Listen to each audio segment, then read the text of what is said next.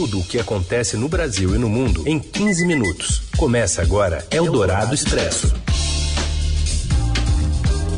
Olá, seja bem-vindos. Eldorado Expresso começando por aqui, te atualizando também das notícias que importam no meio do seu dia. Muitas vezes cara ser na hora do seu almoço. Eu sou a Carolina Ercolim, comigo Heisen Abac. Boa tarde, Heisen. Oi, boa tarde, Carol. Boa tarde para quem nos ouve no FM 107,3 da Eldorado, também no aplicativo, no rádio eldorado.com.br na skill da Alexa. E um alô para você que está aí no podcast em qualquer horário. Vamos aos destaques desta quarta-feira, 8 de fevereiro. Já passa de 11 mil o número de mortos no terremoto na Turquia e na Síria. A busca por sobreviventes sob os escombros entrou hoje no terceiro dia. Temporais deixam ao menos quatro mortos em São Paulo e no Rio de Janeiro. Na capital paulista, uma pessoa arrastada pela água está desaparecida. E ainda a discussão de uma lei sobre o uso de inteligência artificial e detalhes do projeto do governo para renegociar dívidas de consumidores. É o Dourado Expresso. Tudo o que acontece no Brasil e no mundo em 15 minutos.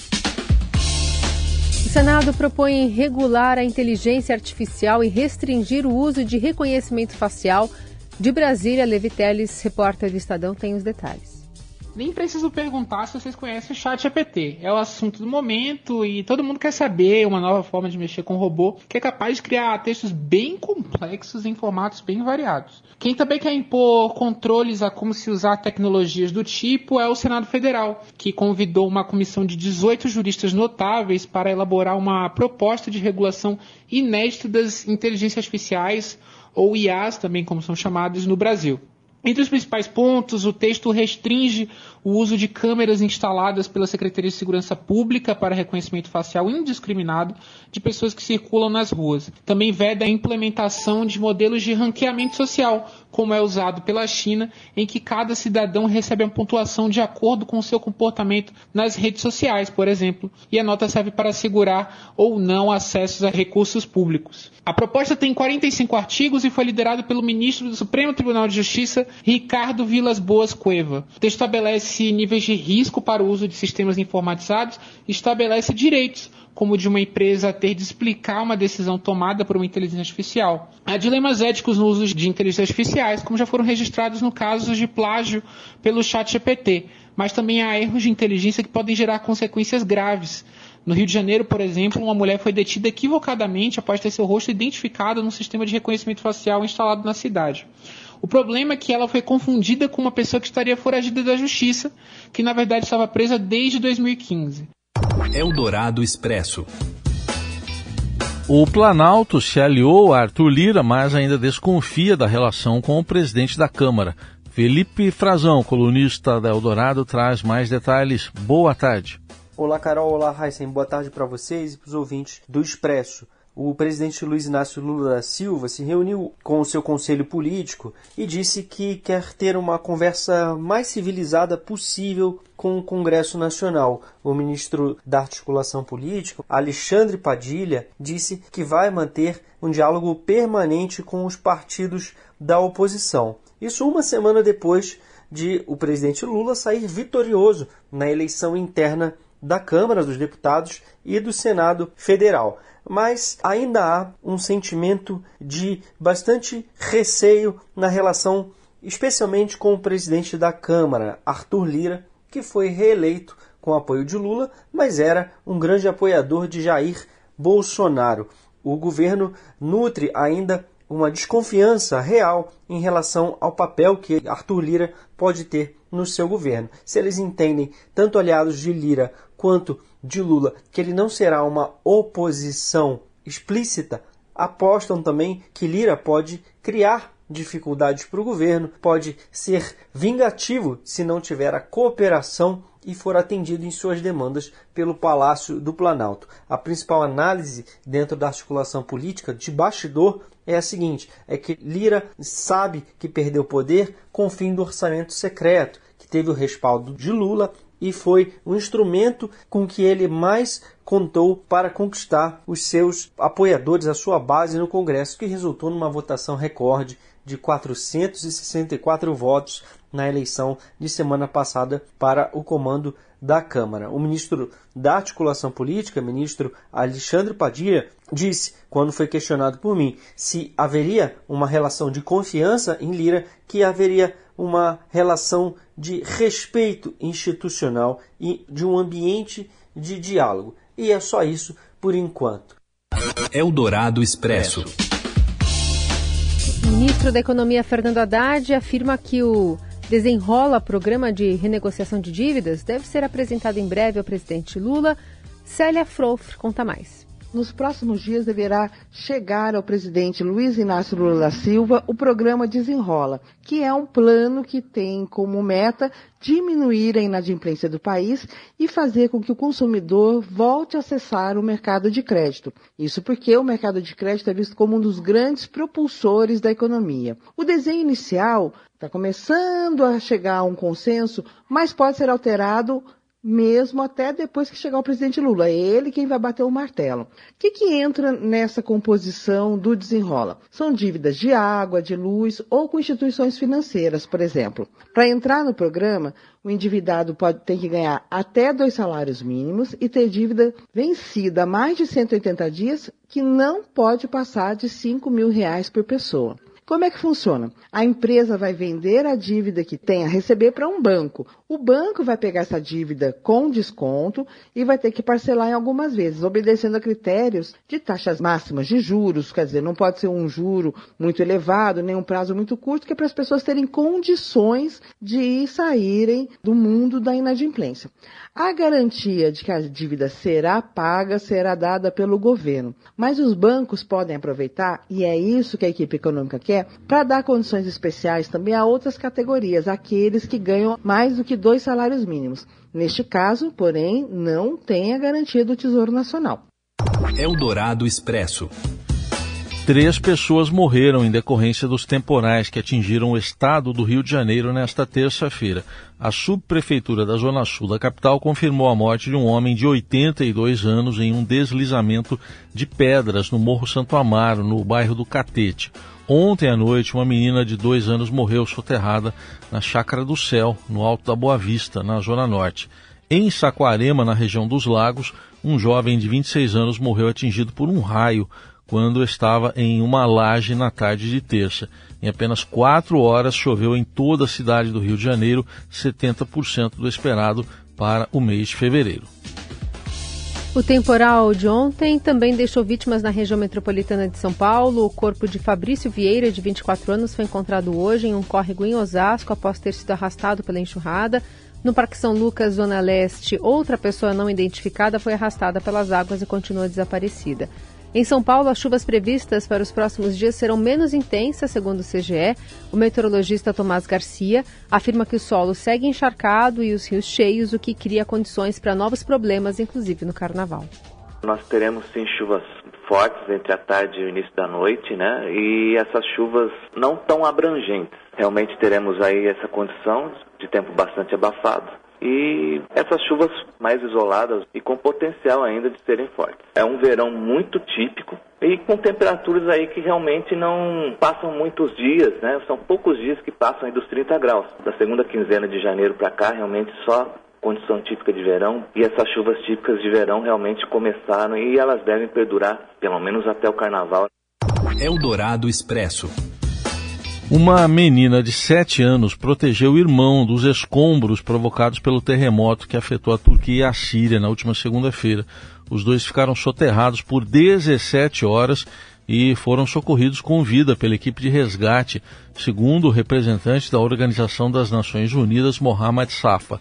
Em vídeo que viralizou nas redes sociais, a menina parece abraçada ao irmão enquanto clama por socorro.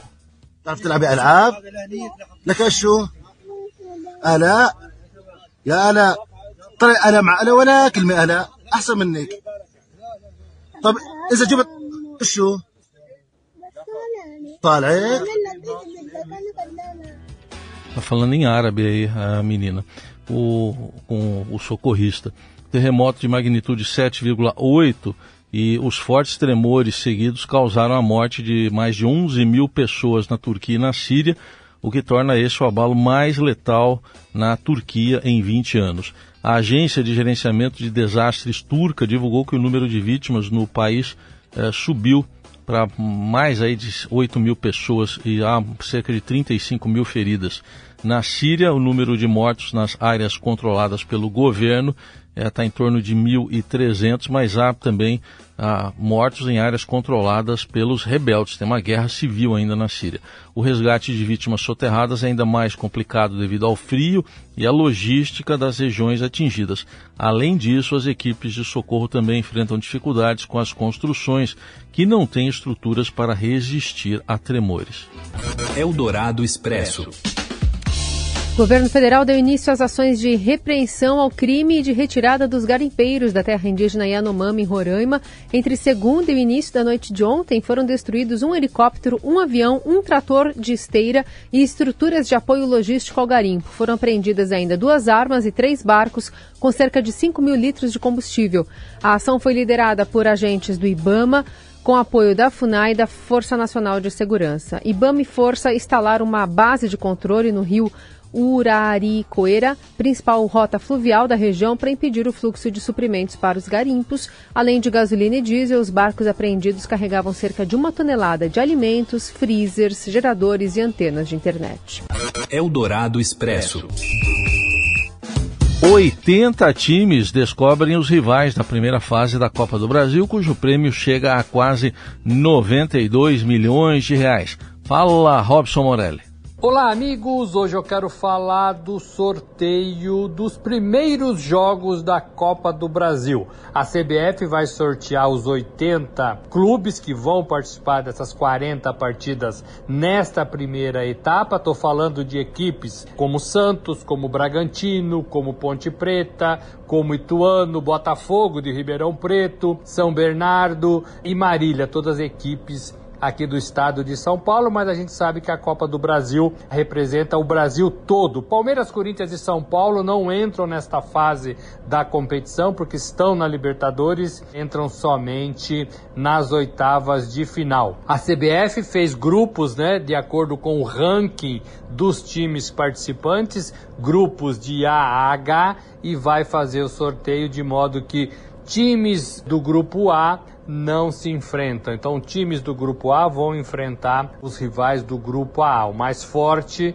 mais bem ranqueados contra os piores. Só para vocês terem uma ideia, no pote A do sorteio, onde vão tirar ali os nomes dos clubes em sorteio nesta quarta-feira. Tem Santos, tem Grêmio, tem América Mineiro, tem Atlético de Goiás, tem Ceará, tem o Bahia, tem o Botafogo do Rio, Bragantino, Goiás e Cuiabá. O último grupo, por exemplo, que vai enfrentar o pessoal desse grupo A, tem Resende, tem Iguatu, tem o Falcon, tem o Águia de Marabá, tem Princesa de Solimões, tem o São Francisco do Acre, então são times que vão representar o Brasil, mas que não estão ali nos seus principais colocações do ranking. O regulamento define que as equipes pior ranqueadas vão ser mandantes da primeira partida. Partida única, perdeu cai fora. Em caso de empate, o visitante que é mais bem ranqueado fica com a vaga. Lembrando que a CBF paga para todos os participantes da competição. Então, todo mundo que fizer ao menos uma partida vai receber premiação. É isso, gente. Falei, um abraço a todos. Valeu. Eldorado Expresso.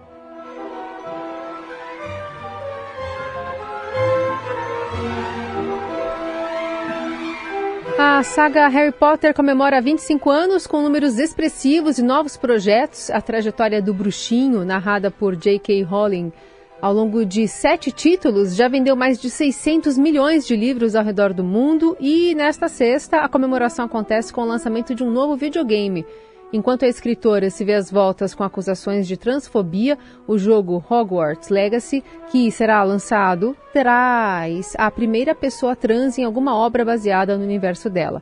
Sirona Ryan possui o Três Vassouras, uma taberna citada nos livros. Rowling não teve envolvimento direto na produção do jogo, um RPG de mundo aberto que se passa antes dos eventos da saga Harry Potter. Eldorado Expresso.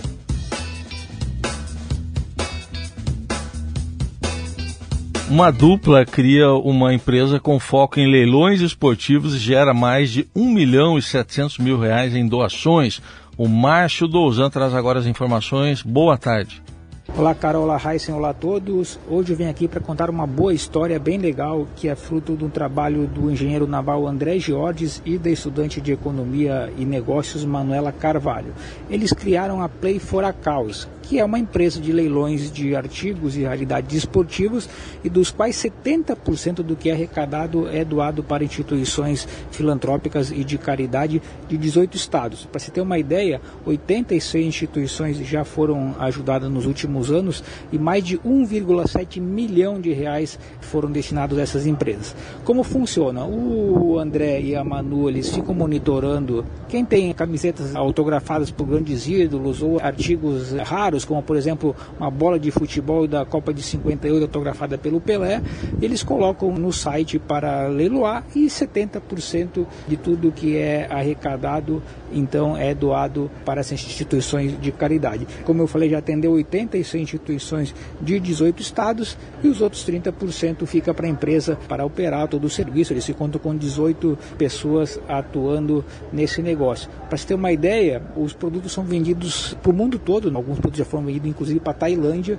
e reúne assim alguns colecionadores aficionados, alguns clientes são os mesmos de sempre e outros são pessoas que, enfim, simplesmente interessadas em ajudar essas instituições acabam fazendo lances muito acima do que valeria, por exemplo, uma camisa que às vezes nem é tão rara assim, né, mas pelo fato de ser destinado a instituições de caridade acaba ajudando. Segundo a Manuela, né, ela é conhecida como Manu, a Play for a Causa é uma empresa situada no setor 2.5, 2,5, que é um site que ao mesmo tempo ajuda, é filantrópico, mas também, enfim, tem o seu interesse, claro, em arrecadar dinheiro até para manter a empresa. É uma boa história bem legal que foi contada no Estadão. Quem puder ler, por favor, acesse o site ou compre o seu impresso. Era isso e abraço a todos.